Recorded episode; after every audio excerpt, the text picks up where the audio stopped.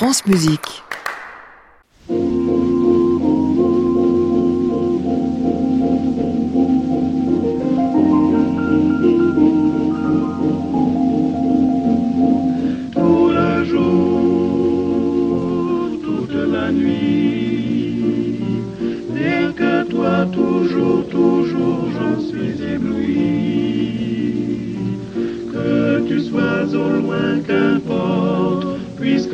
Tendrement je t'emporte,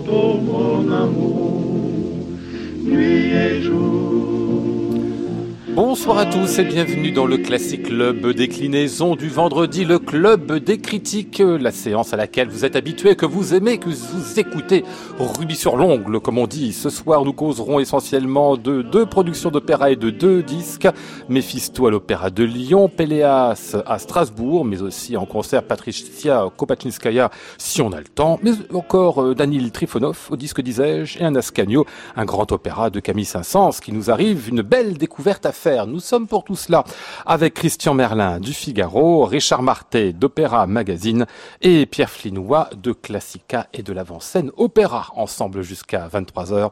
Bienvenue à tous dans le Classic Club.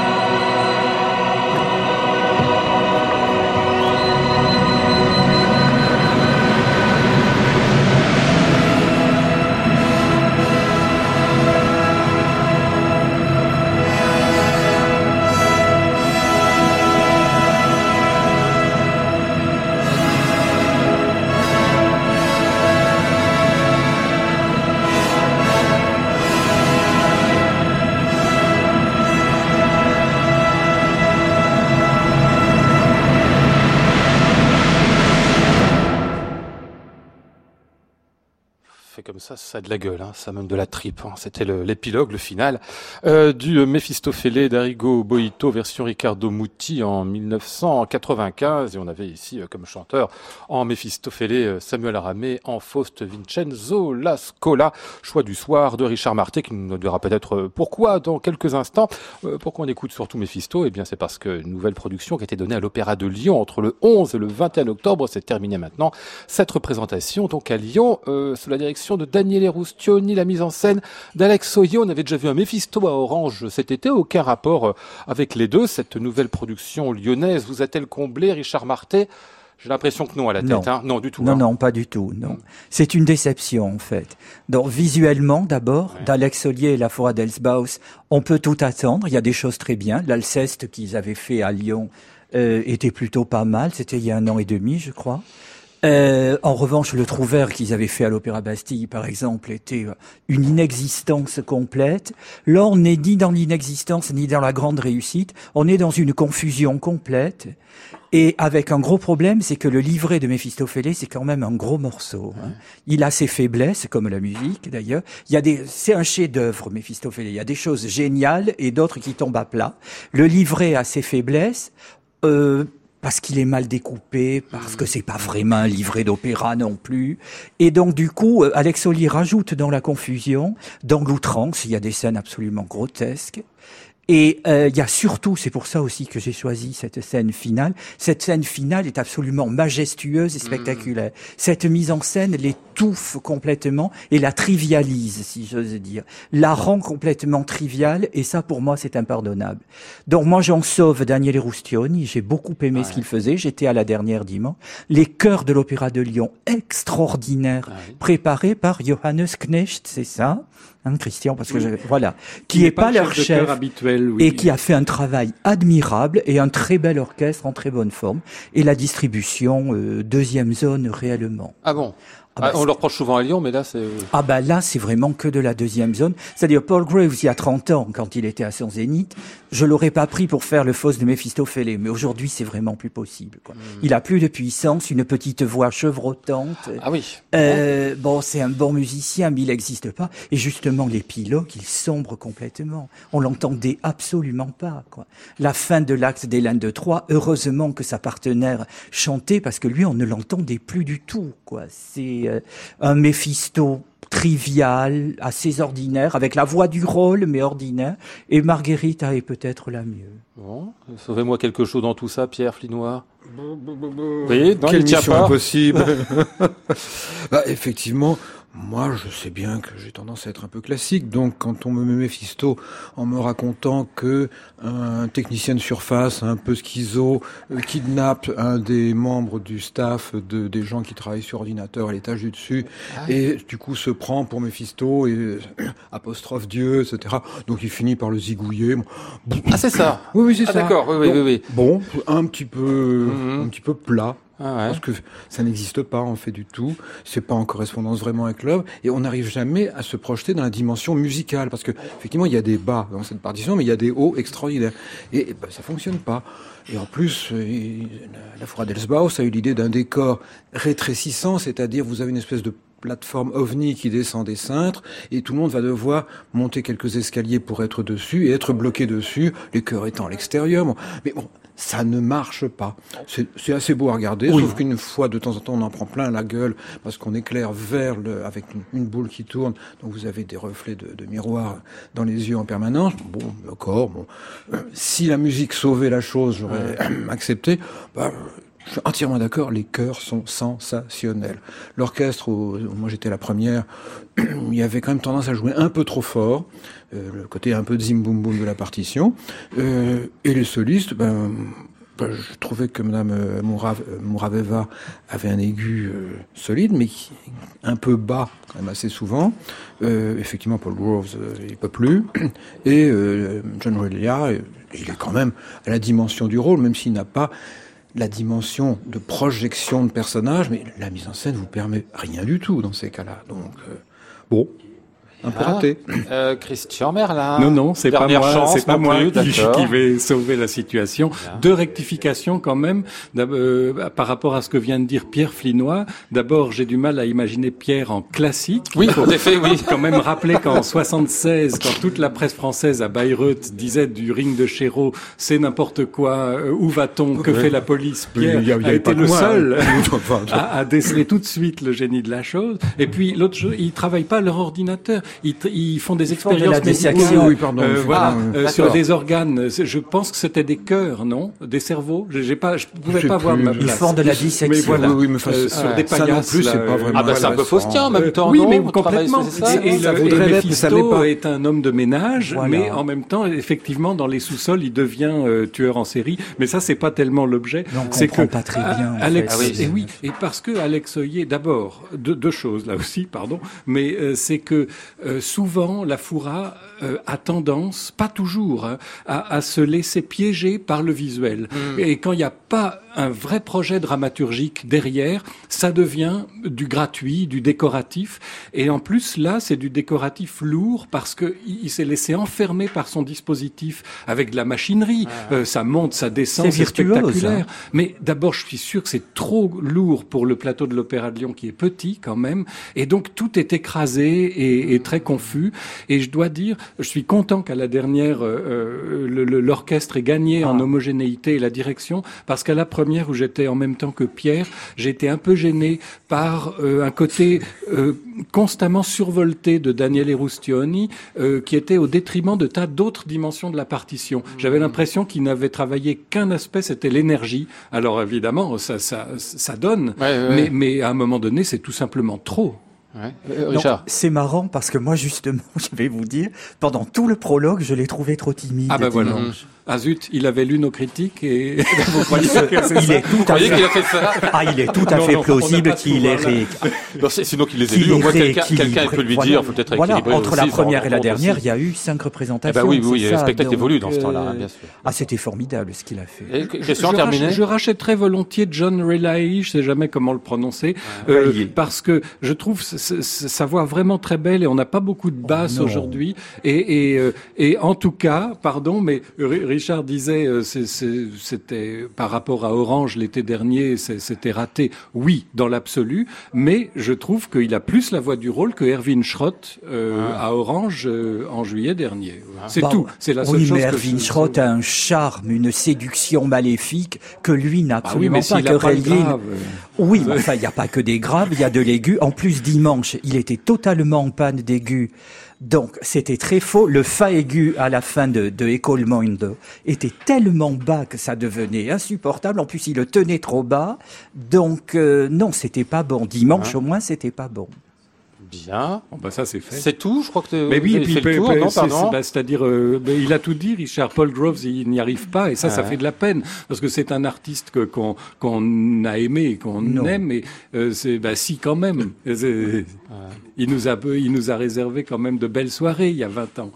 Et là, et là, non. voilà, là non. J'ai l'impression que vous êtes un peu court sur ce Mephisto. Ah Moi, je pensais qu'on devait y passer trois à trois micros. Euh, ça ah, va, on va faire plus bref que ça. Non, mais ah, on n'est pas obligé. Ça, ça, ça dit quelque bah, chose aussi de, la manière. Bah, je, vois bien. Ça dit quelque chose sur, sur, sur le spectacle lui-même. Bon, on va comme écouter encore un petit bout de Mephisto, si vous voulez bien. Une autre version, celle de Tullio Serafine, et pour avoir un, un beau duo d'amour entre Renata Tebaldi et Mario Del Monaco.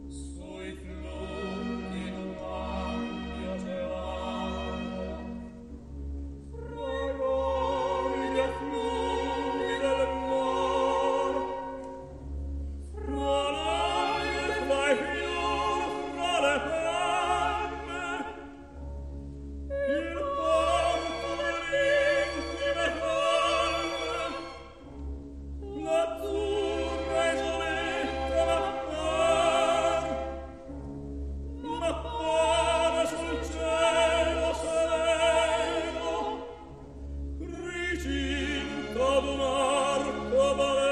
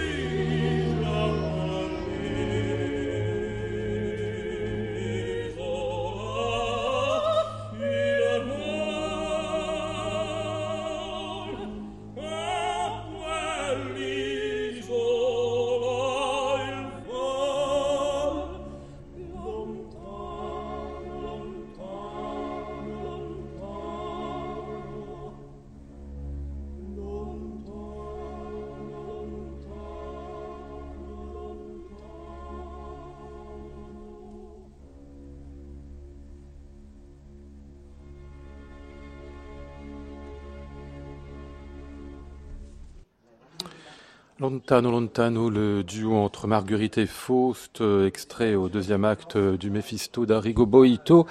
Euh, c'est beau cet air quand même. Hein non, je n'ai pas chanté comme ça, je me suis planté sur la version là. Mais l'air lui-même est beau.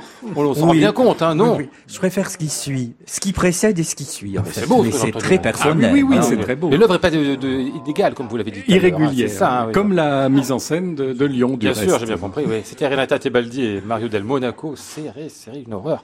je me suis planté sur l'air. Qu'on écoutait ici, et c'est donc pour vous rappeler. On vous l'a dit pourtant. Il a une voix de clairon mal embouchée. Bien, mais, mais moi, je suis toujours des, oui, bien sûr. Euh, donc, c'était pour évoquer ce Mephisto d'Arigo Boito qui était donné euh, pour cette représentation à l'Opéra de Lyon dans la mise en scène d'Alex Oyer de la Foura d'Elsbaos. Et semble-t-il, c'était quand même pas une grande réussite.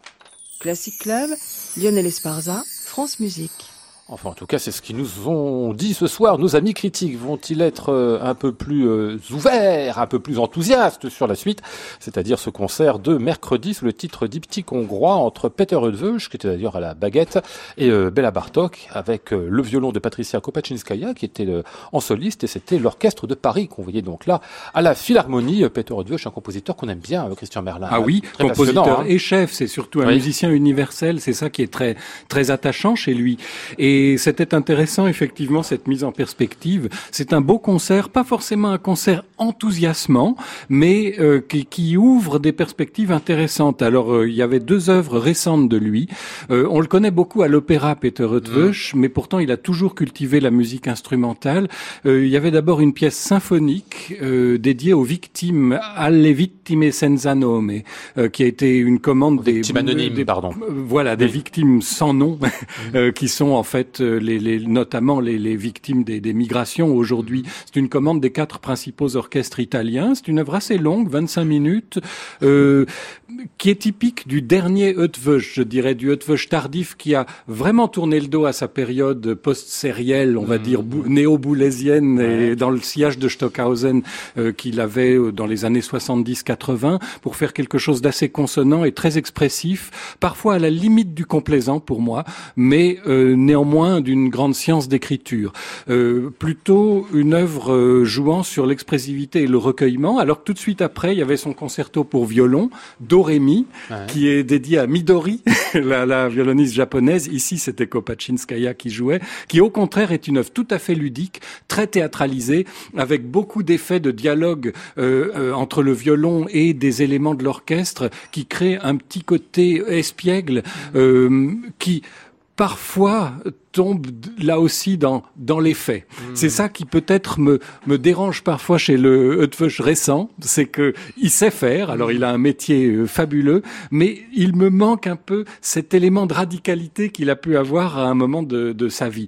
Et curieusement, ou, ou d'ailleurs pas par hasard, c'est la même chose qu'on constate chez le chef d'orchestre, parce que son hmm. Bartok était absolument souverain, d'une magnifique maîtrise. L'orchestre a joué superbement la suite du Prince de Bois et, et la suite de danse de Bartok, euh, mais peut-être sans cette folie ou cette notion d'âpreté ou de d'agressivité qui peut parfois rendre Bartok euh, un peu corrosif, vous savez, et euh, avec le côté de Cigane. Ici, on n'avait pas ça. C'était, il y avait quelque chose de, de, de confortable, je dirais, dans l'ensemble de ce concert, qui est admirable de la part d'un musicien qui est maître de son art, mais j'aurais peut-être préféré un tout petit peu plus de d'étincelles. Euh, Pierre.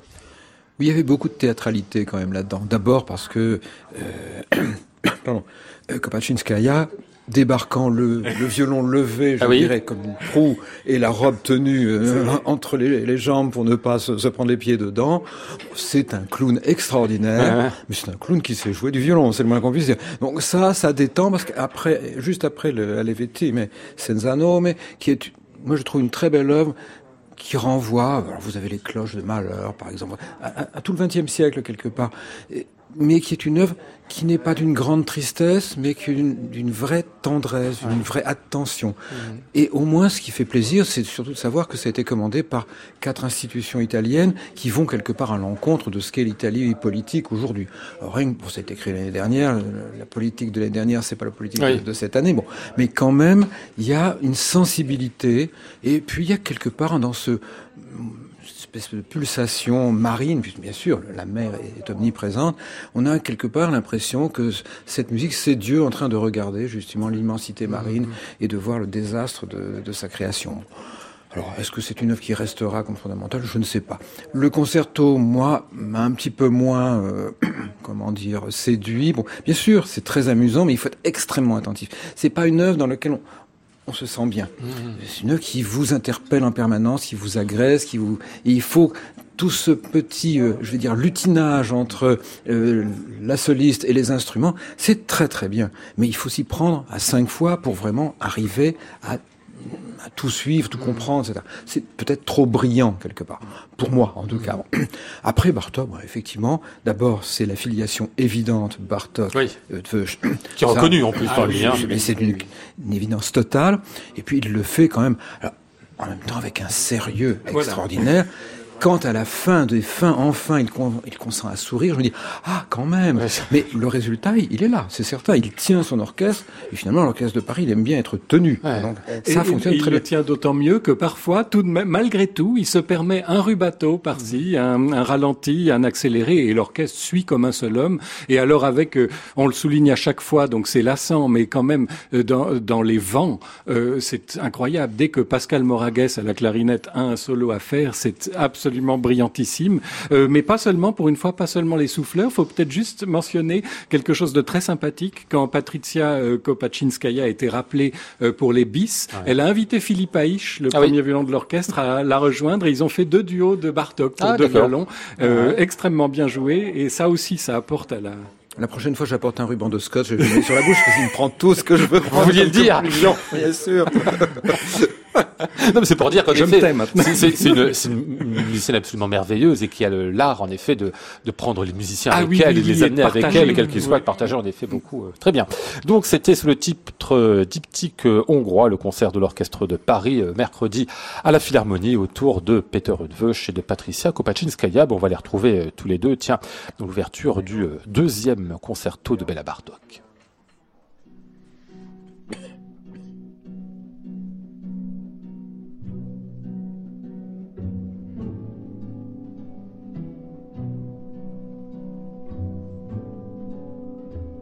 Oh.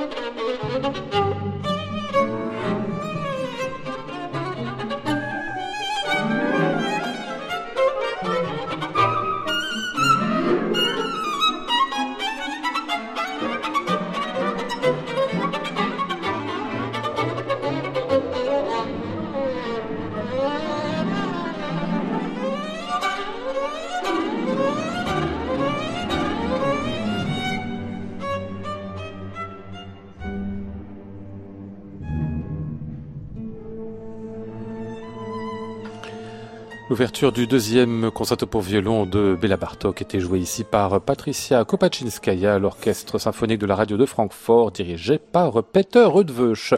22h25 sur France Musique, vous êtes dans le club des critiques en direct depuis euh, l'hôtel Bedford. Comme tous les vendredis, nous poursuivons avec euh, ce Péléas Mélisande qu'on peut voir à Strasbourg encore et ainsi qu'à Mulhouse jusqu'au mois de novembre. C'est une coproduction avec le Komische Hopper de Berlin, mise en scène de Barikowski, euh, dont la réputation n'est plus à faire et une réputation franchement sur sur ce Péléas. Non, pardon, qu'est-ce qu'il est en train de me dire? C'est pas une coproduction. C'est pas une coproduction. C'est un sauvetage.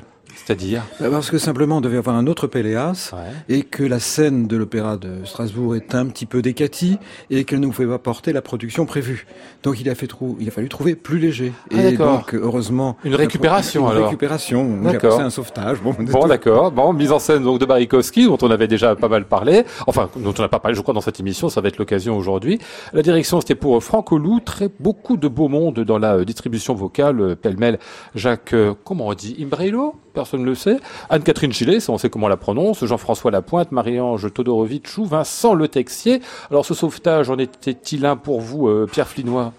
Ah, moi j'ai trouvé ça extraordinaire. Ah, carrément Alors, ça n'est peut-être pas tout à fait Péléas, mais en tout cas, c'est famille, je vous hais. Ah oui. Parce que il faut dire que Barikowski, qui est un maître directeur d'acteurs, est allé fouiller l'œuvre dans ses grandes profondeurs et avec un travail de, six semaines de répétition a réussi à tirer des, acteurs-chanteurs une présence absolument décapante et il est allé vraiment chercher là où ça fait mal, c'est-à-dire vraiment cette famille est immonde, cette famille avec son vieux roi qui sera tout à fait prêt à caresser sa belle-fille, enfin ces gens qui s'entretuent, qui se détestent, on ne sait pas pourquoi, le père qui meurt derrière, enfin qui est en train mourant, mais il est vraiment allé au, à l'inverse, je dirais, de ce méliflux permanent qu'on on nous impose en tradition euh, de bussiste. Euh, bon, bah, non.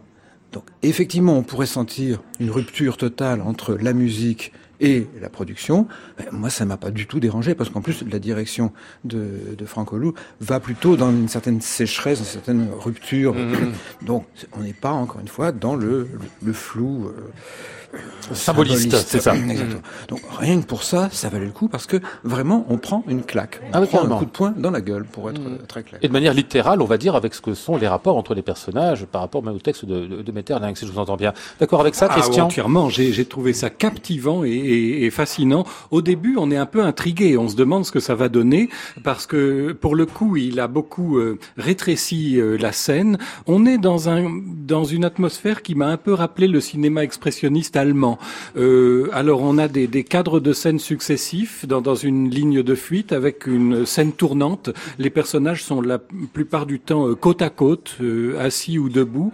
Euh, ça bouge assez peu, mais alors ça permet effectivement, comme dit Pierre, de se concentrer entièrement sur les rapports entre eux et avec une, une noirceur. Au début, on se demande si c'est du lard ou du cochon parce qu'il y a mhm. des éléments un peu presque parodiques. Mélisande a des petits rires, par exemple, des petits rire nerveux, hystérique. On se demande si ça va être burlesque.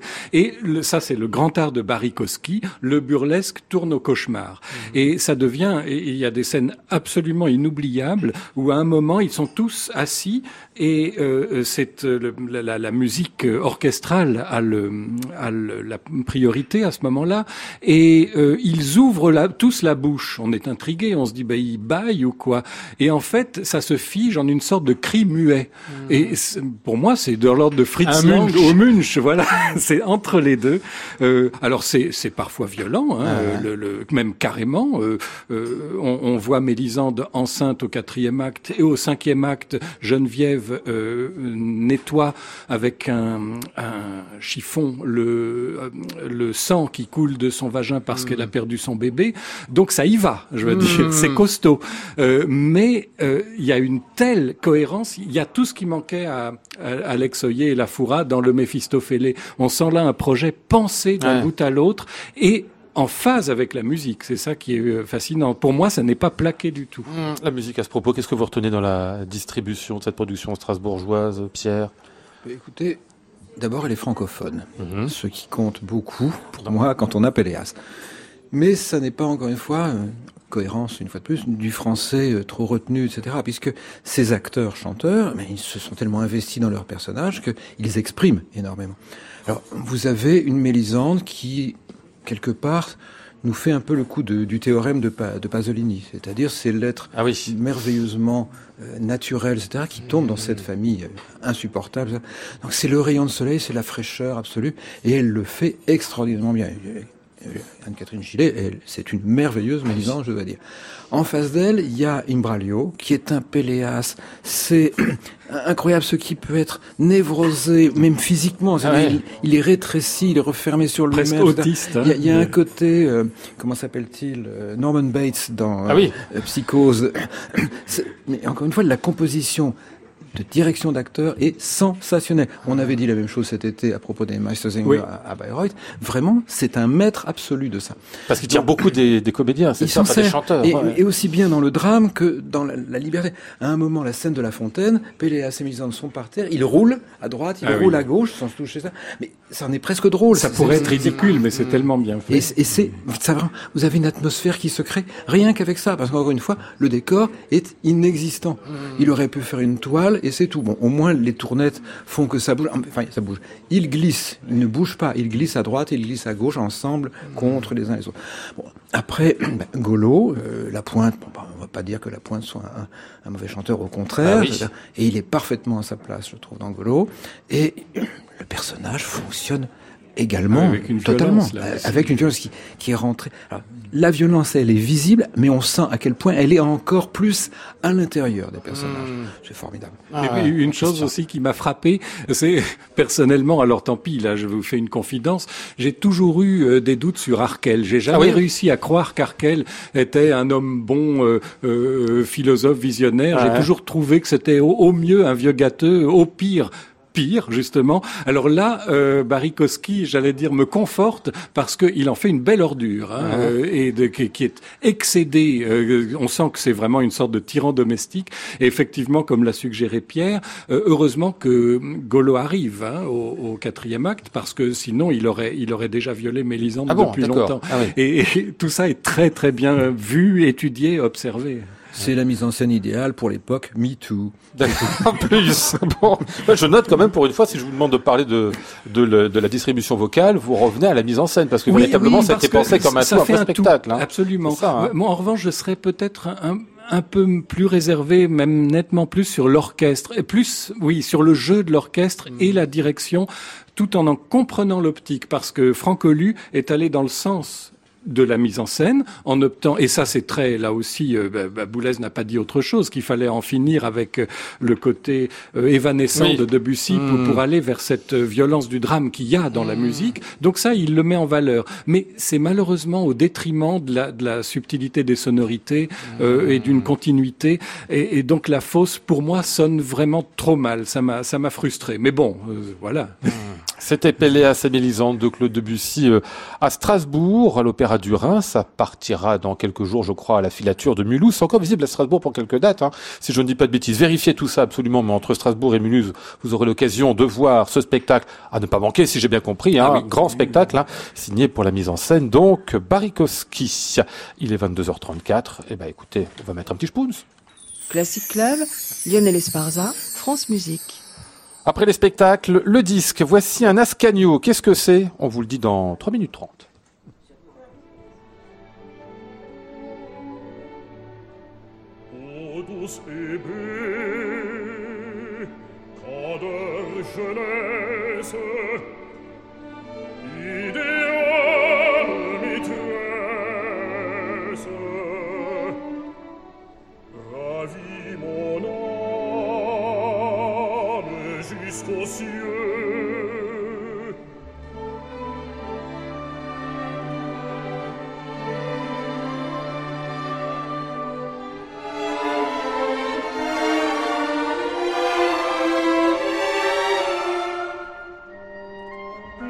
la morte is lesa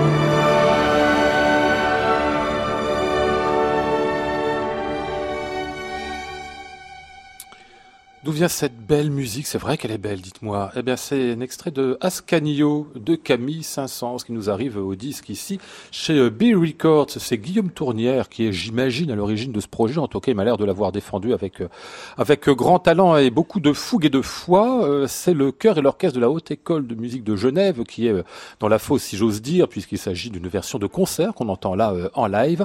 La distribution, bah, elle est pas mal. Bernard Richter, Eve Maudubo, Jean Tedjen ou Karina Gauvin, mais aussi qu'on entendait euh, là, Jean-François Lapointe, euh, d'ailleurs soit dit en passant, qui chantait, qui était le golo dont vous nous parliez il y a un instant, euh, Pierre et Christian, dans le PLS à Mélisande de Strasbourg. confirmation, c'est un magnifique chanteur, ce Jean-François Lapointe. On va revenir à lui juste après, je suppose. Mais parlez-nous peut-être, Richard Marté, d'Ascagno de Saint-Saëns. C'est un grand opéra historique en cinq actes c'est-à-dire dérivé directement des Huguenots, euh, pas mal des Huguenots d'ailleurs, parce que ça se passe au XVIe siècle comme euh, comme les Huguenots. Donc vous avez le roi François Ier, l'empereur Charles Quint, le sculpteur Benvenuto Cellini. Ascanio, comme chacun sait. Tous ceux qui connaissent Benvenuto Cellini, c'est l'apprenti du Benvenuto, du Benvenuto Cellini de Berlioz. Simplement, comme l'opéra euh, il y avait déjà le Benvenuto Cellini de Berlioz. Saint-Saëns a appelé son opéra Ascanio. Le problème, c'est qu'Ascanio, le rôle du ténor, est vraiment pas le personnage principal. Le personnage principal, c'est Benvenuto Cellini, le baryton, écrit pour le meilleur baryton français de l'époque, qui s'appelait Jean Lassalle, et que chante Jean-François mmh. Lapointe, dans, qui écrase totalement la distribution. Mmh. Euh, Lapointe le fait, pour moi, écrase la distribution, mais aussi parce que le rôle est fait comme ça. C'est vraiment Benvenuto Cellini, le roi. C'est un grand opéra c'est-à-dire avec les faiblesses euh, de beaucoup de grands opéras, c'est-à-dire ça démarre pas.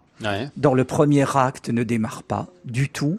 Ça met du temps à se mettre en place, c'est ça Voilà, ça dure une heure, le premier CD, et je pense avoir détaché cinq minutes de musique de ah tout oui, d'accord. Le reste se déroule. En plus, ce n'est pas du grand opéra. Depuis Meyerbeer, l'esthétique musicale a évolué. L'opéra a été créé en 1890, donc c'est tard.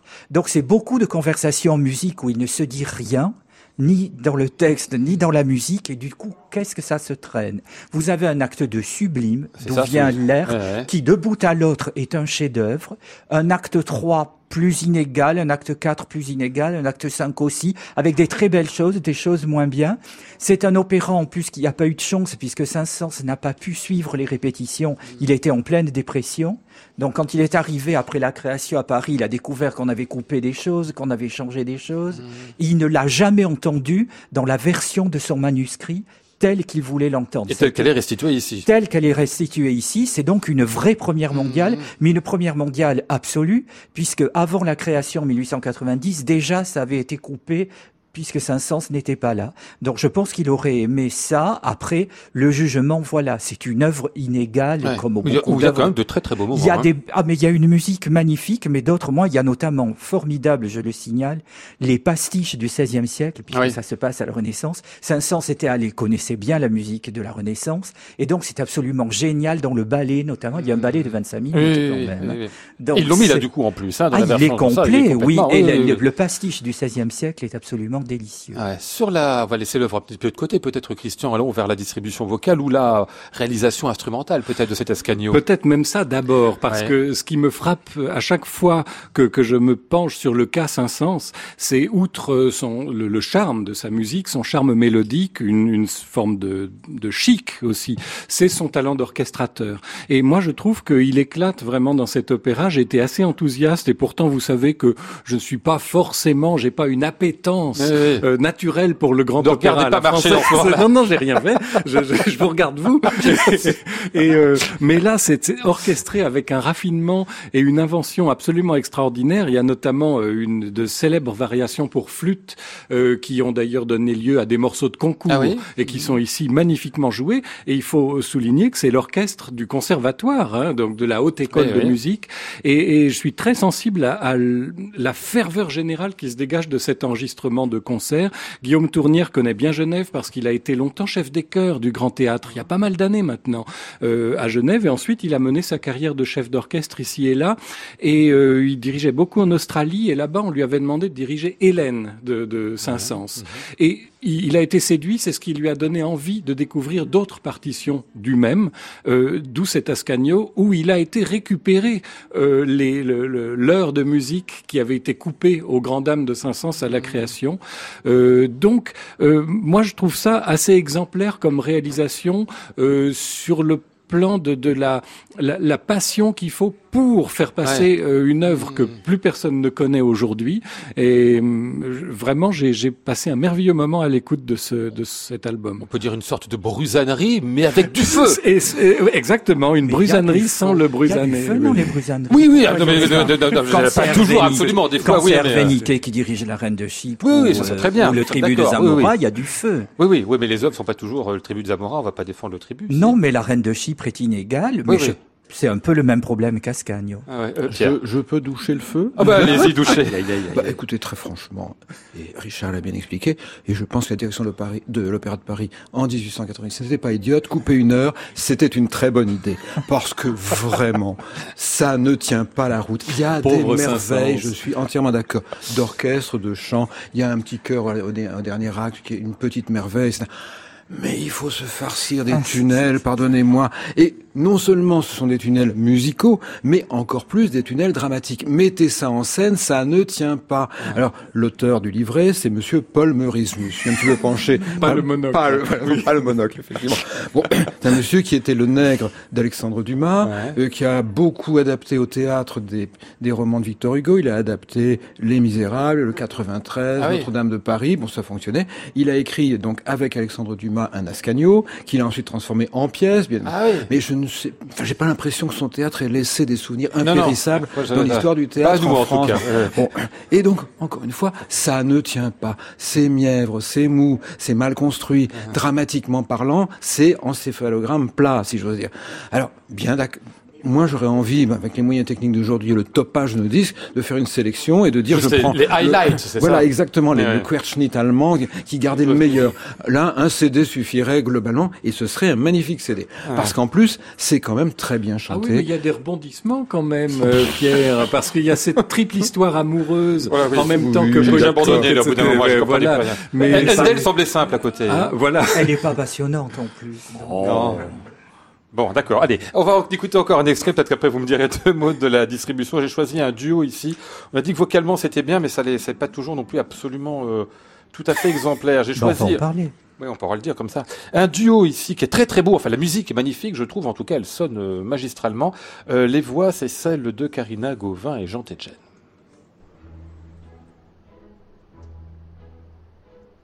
Adieu, beauté, ma vie ma vie. Oh, je suis près de vous. L'aurore fraîche et plus rose, a des rayons plus doux. Et s'il faut que je quitte le gîte, où venir m'accoudit. Je vois sur moi descendre, s'étendre la noirceur de la nuit. Je souffre mort cruelle, ma belle,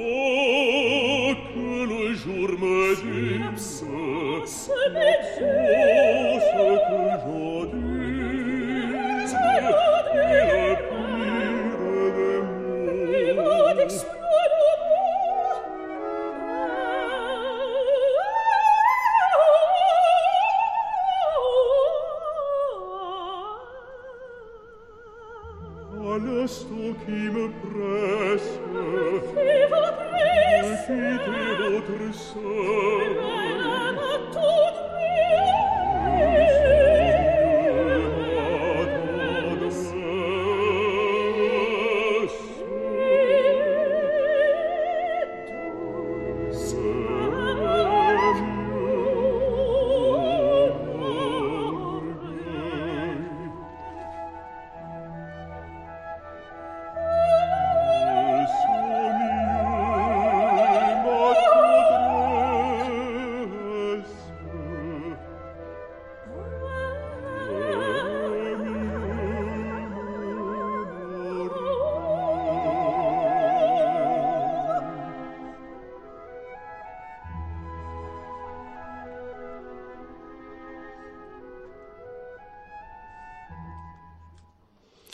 Le duo Adieu beauté, mamie, ma vie, extrait du deuxième acte d'Ascanio de Camille 500, cette version signée Guillaume Tournière avec euh, l'orchestre de la Haute École de Musique de Genève. C'est donc des étudiants qu'on entendait ici au Conservatoire euh, de Genève. Et là, les voix de Karina Gauvin et Jean Tedjen. Euh, bah, sur le reste de la distribution, rapidement, messieurs, Richard, on va commencer par vous. On a dit beaucoup de bien déjà de Jean-François Lapointe, hein, on peut le redire encore. Ah, mais c'est plus que du bien, il est absolument exceptionnel. Là, on entend les très très grands barytons d'école française, Robert Massard, Danse. Mm.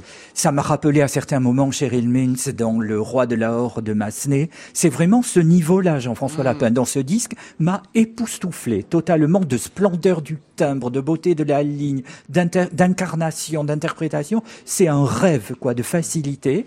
Après, je placerai très haut Eve Modubo, que j'ai trouvé magnifique dans le rôle de Scozzone, avec cette voix chaleureuse de mezzo contralto qui convient très bien, une excellente diction. Voilà, pour moi, c'est les deux sommets. Le reste est un peu moins bien à mon goût. Euh, Pierre. Euh, même classement sans hésiter de toute façon.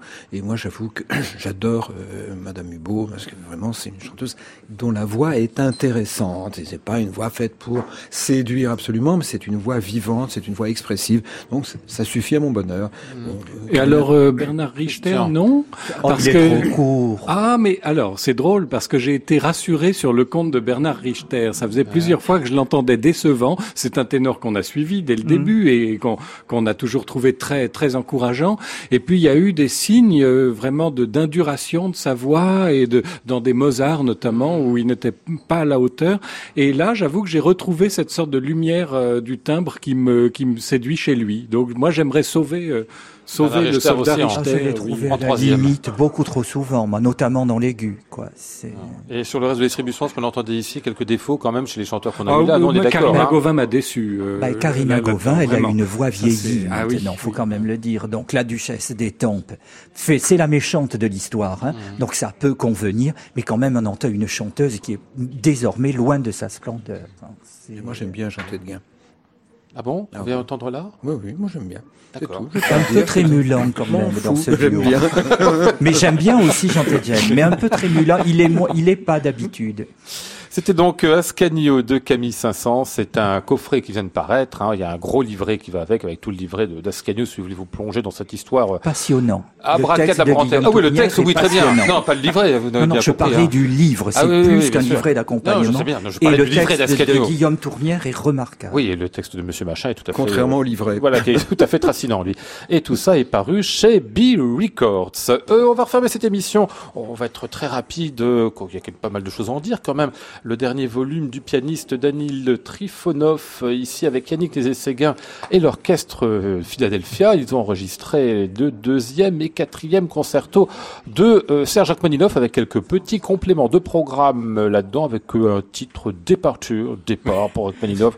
Je sais pas trop à quoi ça, ça rime, hein. c'est pour les deux concertos. non plus, ça non, c'est un hein. voyage, on le voit dans un train. Oui, bien sûr. Bah oui, bah, bon, vous pouvez dire ça de n'importe quel compositeur. vous voyagez dans Bach, dans Chopin, dans Beethoven, non Plutôt que dans C'est un argument commercial de vente, voilà, C'est pour la, c'est pour la photo de, de Trifonov, qui est très bien d'ailleurs la photo. Non, il y a Departure, et vous aurez forcément l'arrivée ah oui. dans le disque suivant avec les autres concertos.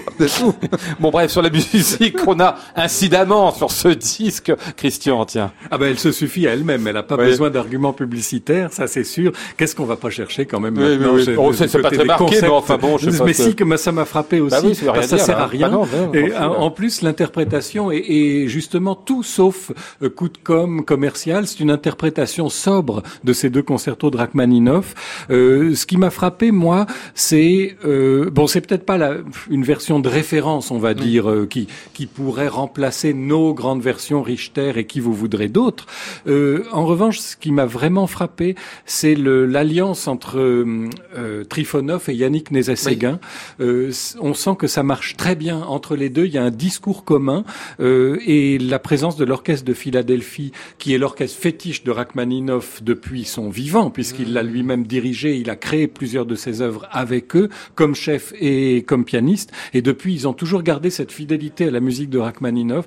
Et je trouve qu'ils ont exactement les qualités pour la jouer, c'est-à-dire à la fois cette beauté, ce, cette dorure sonore, ce mélange de velours quoi et, et d'or, mais qui n'est jamais mièvre, qui n'est jamais sirupeux. Donc ça, de ce point de vue-là, je trouve c'est un très beau disque. Euh, Pierre? Eh écoutez, on a partagé il y a un instant une expérience commune, euh, Richard et moi, c'est que ça faisait une éternité que ni lui ni moi n'avions écouté ces concertos, qui effectivement avaient ravi notre jeunesse, comme on dit, mais qui sont passés un petit peu au-delà de nos intérêts. Or, ce qui m'a fait plaisir en, en, mettant ce disque sur le lecteur, c'est son début, parce que j'ai l'impression que j'entrais dans un ah autre monde par rapport à mes souvenirs. Mmh. Ça n'est absolument pas de l'exhibitionnisme, de l'extraverti, c'est un voyage intérieur. Alors ça, c'est très intéressant.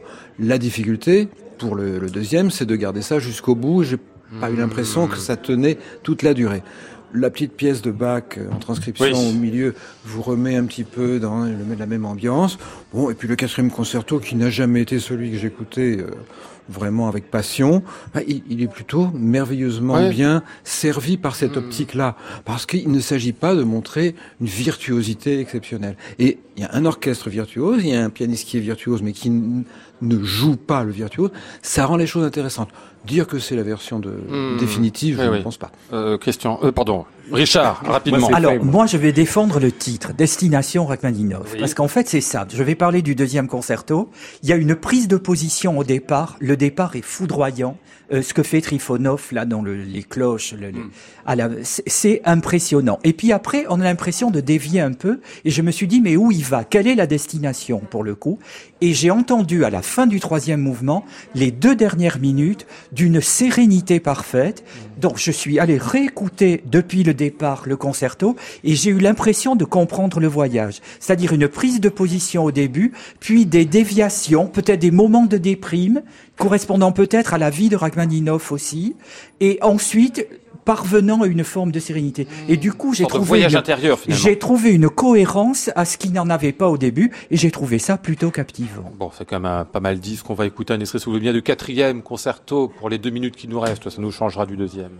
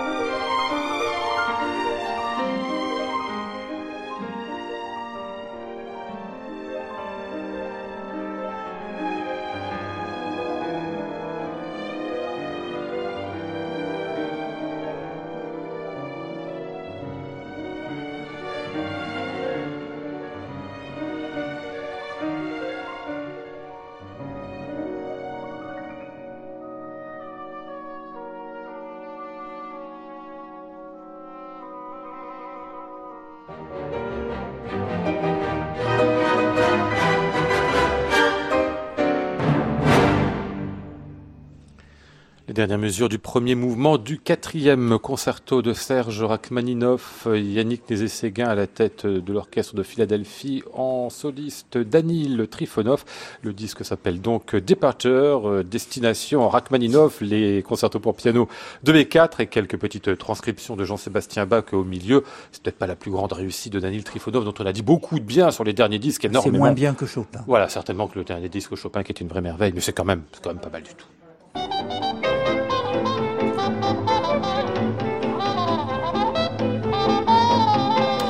Nous étions ce soir avec Flora Sternadel, Christophe Dillis, Antoine Courtin, Sébastien Huel et Romain Luquiens.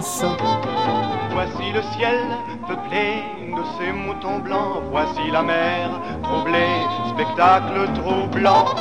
Je vous retrouve lundi, nous ne serons pas à l'hôtel Bedford, mais en visite au musée du Grand Palais à Paris pour l'exposition éblouissante Venise.